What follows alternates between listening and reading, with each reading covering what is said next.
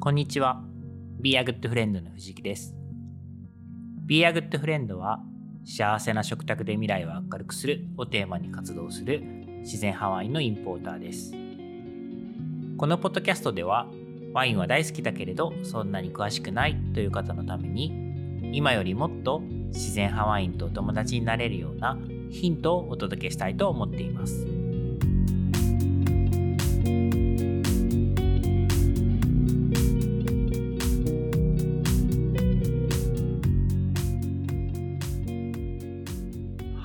えー今日はですね、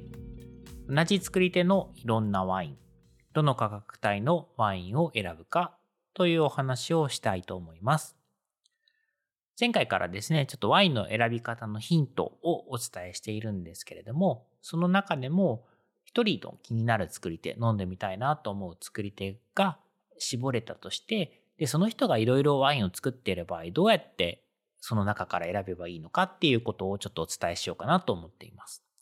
で、えー前回はあのワインのタイプですよね。赤とか白とかロゼとか泡とかそういったいろんなタイプがあの作り分けてる中でどれを選ぶべきかみたいなお話を少しさせていただきました。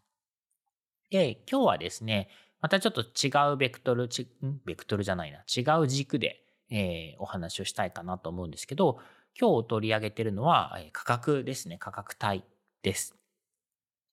で、えー作り手いろんな人がいるんですけれども、もちろんですね、こう作ってるワイン何種類もあって、大体全体的に同じ値段、同じ価格価格帯に集中しているっていう人もいますし、えーそれ以外でもですね、なんかこう、同じ品種なのに、同じ地域同じ品種なのに、松茸、梅みたいな感じで、高いやつ、真ん中のやつ、安いやつみたいな、そういうふうに価格帯が分かれてる人もいますよね。で、まあいろんなケースがあるんですけれども、まあ、そういう、こう、価格帯が、えー後者の方ですね、分かれている場合、何を基準に、まあ、高いやつを買うべきなのか、安いやつを先に買うべきなのかっていうことを、ちょっと考えてみたいなと思います。で、先に答えを言っておくと、答えではないんですけど、あの、答えがないっていうのが答えなんですね。もうこれはもうこのポッドキャストの定番の答えなんですけど、えーもう本当に無限の組み合わせ、無限のバリエーションがあるので、えー普遍的な答えというのはないんですけれども、まあその中でですね、ちょっと考察していくとするならばっていうことで、ちょっと今日お話を進めていきたいんですが、あの、このポッドキャストのこう想定しているリスナーさん、まあ、聞いてくださる人っていうのは、えー冒頭にいつもお話ししているように、ワインは好き、自然派ワインめちゃくちゃ好き、興味がある。だけど、あ、まり難しいことをまだわかんないんだ、詳しくないなっていう、え方を想定していますと。で、そういう方に、えーまあ、答えがない答えを無理やり言うとするならば、松茸梅、高いやつ、真ん中のやつ、ちょっとデコロのやつみたいなワインのレンジが分かれてる時に、どれから飲み、飲んだらいいですかって言われた時に私が答えるとしたら、真ん中がおすすめかなっていうふうに言うと思います。で、まあなんで真ん中がおすすめなのかっていうことなんですけれども、ちょっとこう考えていきましょうか。えーまずですね、この価格、価格っていうのは何で決まるかっていうことなんですけれども、えー例えばですね、こう畑のこう借りてる場合だと畑の賃料みたいな、こっちの畑の方がすごいいい畑だからとか、そういうこともあり得ますし、例えばその人が作ってる中でですね、この品種はすごく生産量が少ないのに人気があるから高いみたいなこともあると思います。でも、実はですね、あんまりそういう、こう、マーケットイン、マーケットアウト、どっちだろうわかんないや。あの、市場性で価格を決めている人はあんまりいないんですよね。で、ワインの価格ってもう基本的な作り手が、こう、値付けをした価格に準じて、えー私たちも買うときに、えーばからばらけているっていうことなので、何かしらその作り手があの理由を持って価格を決めているんですけれども、あまりですね、その市場性みたいなところで決めてる人は少ないかなと思っています。じゃあ何で決まっているかってことなんですけど、まあ、一番大きいのはですね、やっぱりその、そこで作ったワインがより、えー理想的、より複雑、より表現力が豊か、みたいに作り手が評価している場合に高く値段をつけて、で、そうではない、えー場所、ブドウ、品種、作り方だと彼らが考えているものは手軽な価格をついてるってことが多いですね。で、あの、結局ですね、その、例えば畑の土壌っていうのが同じ、え、エリアにあってもですね、その場所によって微妙に違うよってことがあって、で、その土壌のバランス、土壌の組成みたいなものが違うことによって、ワインの味わいが全然変わってくるよっていうのが、結構ワインの世界なんですよね。で、じゃあ、このいい畑に終わってるものは、えー、やっぱいいブドウができるから高くなるよってこともありますし、それ以外にもですね、例えば樹齢ですよね。あの樹齢が古いブドウの木のものっていうのは収穫量自体は減っちゃうんですけど、ワインはより複雑になると言われていて、まあそういった高い樹齢の価格のものを収穫量も減っちゃうし、美味しいワインにもなるしっていうことで値段を上げるってこともあります。で、こういうふうにですね、その一つのブドウ、一つの一本のワインですね、どれだけのこう、やっぱこうメッセージというか表現力が込められているかっていうことを評価して、えー、まあ値段を決めてるっていうふうな印象がありますと。ただ、これで誤解していただきたくないのが、あの、手頃な価格、低価格のものでも、あの、じゃあそれは価値がない、美味しくないのかっていうと、そういうことはなくて、美味しさ、まあ私たちが飲み手にとっての心地よさみたいな意味で言うと、全然低価格のものでも美味しいってことはあり得るんですよね。ただ、えー、その美味しさだけで値段、価格を決めてるわけではない、評価してるわけではないっていうことも同時に理解していただきたいポイントなんですよね。で、これは何かっていうと、あの、美味しいプラスアルファ、えー、その場所でしか生まれない、その年でしか生まれない、その人の関わりでしか生まれないみたいなものを大事にしている彼らの自分たちが表現したいものをより凝縮したブドウから作られているワインみたいなものをより高く評価しているっていうのは当然なんですよね。でそれには美味しい以上のメッセージが込められてるって言えるんじゃないかなと思います。で、そういうワインはあの、価格が高く評価されますということなんですね。で、まあ、ここまで言うと、じゃあ、なんで松茸梅、高いやつ真ん中、手頃のやつがある時に真ん中がおすすめなのか、高いやつじゃないのっていうふうになると思うんですよ。で、えー、一般論ではないな。なんて言うんだろうな。まあ、究極、その通りっていうか、あのー、値段、作り手が一番自信を持って価格をつけてるわけなので、一番値段が高いものから試すっていうのがやっぱり王道だとは思うんですよね。そういったものの方が、こう、彼らが打ち込みたいもの、え、集中したいもの、そこに込めたいものみたいなものがこもってる可能性が高いので、やっぱりですね、高いワインから飲む方がいいっていうのも一つの答えだと私は思っています。で、実際自分がなんかこう気になる作り手、新しい作り手を見つけた時にですね、松茸、梅の3種類の価格帯のワインがあって、じゃあどれから飲んでみますかっていうと一番高いやつからやっぱり飲むと思うんですよね。じゃあなんで真ん中なのかって話なんですけれども、これですね、あのー、一つ、まあ、あの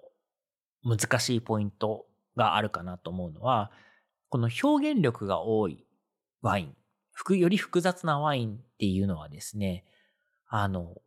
が常に外交的であるってことが保証されてるわけじゃないんですね。外交的、つまり、こう、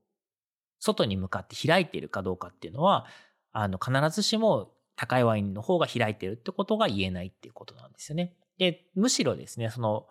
メッセージが多い、複雑性が高い、表現力が多いワインであればあるほど、そのそれぞれの要素がですね、こう、お互いにこう噛み合うまでに結構時差があるっていうか時間がかかる。まあ、これを熟成が必要。ポテンシャルが高いワインっていうのはやっぱ熟成が必要みたいなのがやっぱり一般論として言えるのでですね、その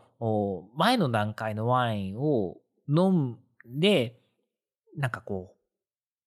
う、わかるようになるまで、そのポテンシャルを評価できるようになるまでにですね、ある程度のやっぱり経験とか、えっと、そのワインをこう飲みこなしていく、何度も繰り返し繰り返し追いかけていくみたいなことが必要になってくるのかなと思っていて、で、えー、まあ先の話に戻るんですけど、このポッドキャストの想定されるリスナーさんに、まあ好きだけどそんなに詳しくないよっていう方だと、まだその、こう、未完、ん未完成ではないな。なんて言ったらいいんだろう。噛み合いき、表現力が多すぎて、複雑性がありすぎてまだ噛み合ってない状態のポテンシャルを見極めるみたいな、そういうことが、えー、できないっていうのは普通なんじゃないかなと思うので、そうするとですね、その高いクラスのこう松茸梅の松ですか？を飲んで、うん、なんかちょっと自分と合わないなっていう、こう、誤解みたいなものが生まれてしまう可能性があるのかなと思います。で、まあ、当然ですね、あともう一つ、あの、現実的な理由として価格が高いっていうことは、えー、挑戦する、トライする回数も減りますし、ストックできる本数も減るので、えー、なかなかですね、その物差し、自分の中でのそのポテンシャルを評価する経験とか物差しが持ちきれてない段階だと、まあ、迷子になっちゃうみたいなこともあるのかなと思いますと。はい。なので、えー、その一番高いやつじゃない方がいいんじゃないかなっていうご提案ですね。うん。まあまあ、だからこれまあ本当にその普遍的なことはないので、どっちが正解っていうのはないんですけど、私自身だったら、まあ幸いというか、こう、幸か不幸かというか、ワインが大好きでどっぷり飲み、飲んできてたくさん飲んでるので、なんとなく、あ、こういうワインがこう育つかもしれないな、みたいな予感を持てるようになってきてるので、えー、まあ、新しい作り手に出会った時に、こう選択肢があったら一番そのフラグシップと言われるものを飲むんじゃないかなとは思うんですけれども、うん、って感じなんですね。はい。で、えっ、ー、と、もう一方の、あの、ベクトルですよね。その、じゃあ低価格な一番カジュアルなワインを飲んだらどうなのそれじゃダメなの？っていう話なんですけれども、えー、これは、えー、全然、全然っていうか変な話ですけど、まあ、低価格って言ってもいろいろあるんですけれども、あのー、やっぱりですね、低価格なものっていうのは、その収穫量を少し多くしたりとか、えー、より複雑性が少ないと作り手が評価している区画、畑だったりとか、まあそういったものが当然選ばれるんですよね。で、えー、それでもですね、作り手のアイデンティティとかはもちろん感じられるんですけども、やっぱりですね、その、そこってなんかもうちょっとこう気負わず飲んでほしいと思って作ってる人がやっぱ多いので、あんまりですね、その美味しさっていうのはある程度こう、もちろん担保されてるっていうか、すごい美味しいものを作ろうっていうのはみんな思って、どんな価格のものでも美味しいものを作ろうとはしてるんですけども、そこにですね、もうその人でなければとか、その土地でなければみたいなアイデンティティ的なものを込み切ってるかっていうと、これは、あの、そういう低価格のワインっていうのはものすごく数が限られている。あるはあるんですけど、まあ数が限られてると思うんですよね。で、なので、その前提条件とか、その人がどういう考えでどういうワインを作り分けてるかみたいなことを十分理解していない、えー、なかなか、あの、情報も集まりきっていないっていう段階で、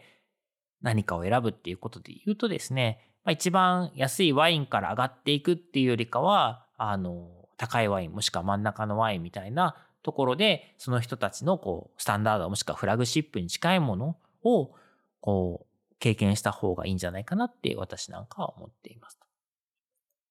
はい。で、まあ、と言ってもですね、低価格っていうのも、いろいろありますよね。その地域のその相場からの低価格、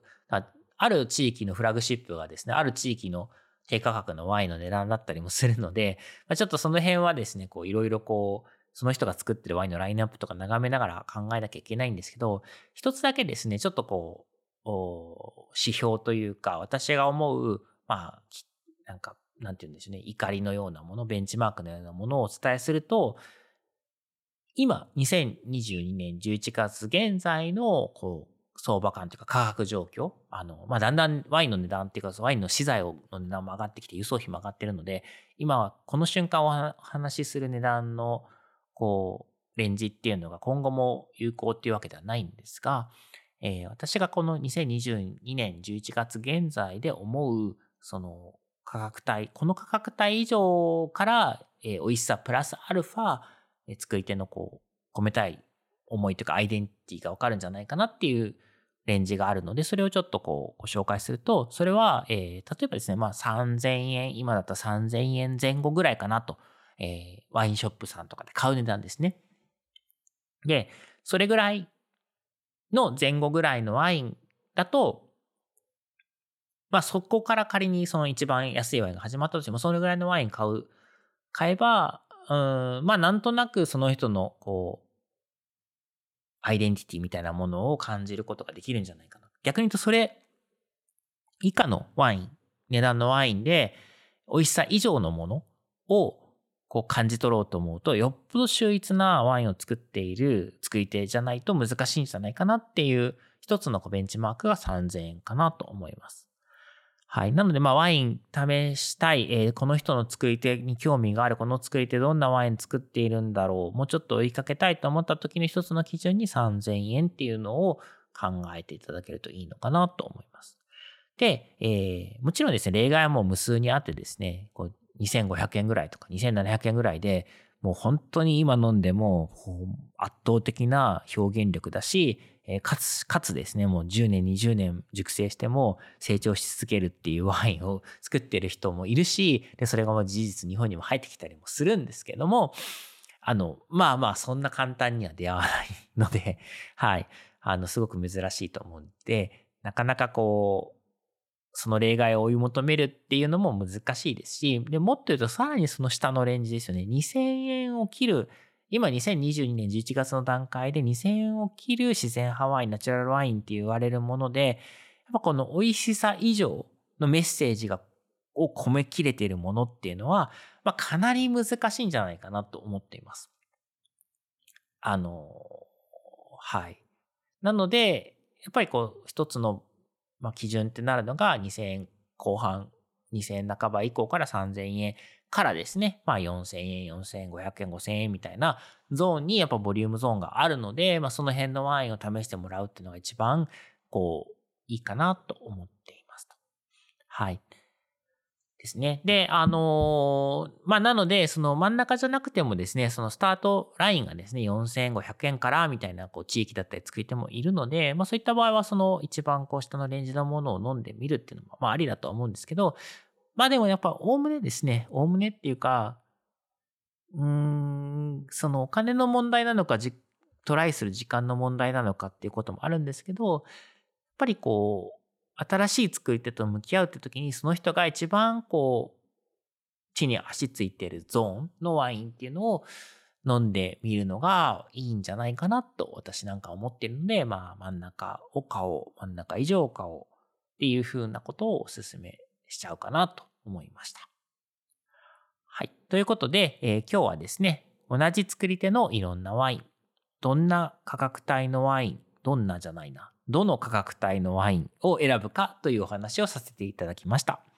えー、このポッドキャストを聞いた感想やコメント、ご質問などはですね、番組名自然派ワインと友達とハッシュタグをつけて、Twitter、Facebook、Instagram などでお寄せいただけるととても嬉しいです。はい。ということで、えー、今日もですね、最後までありがとうございました。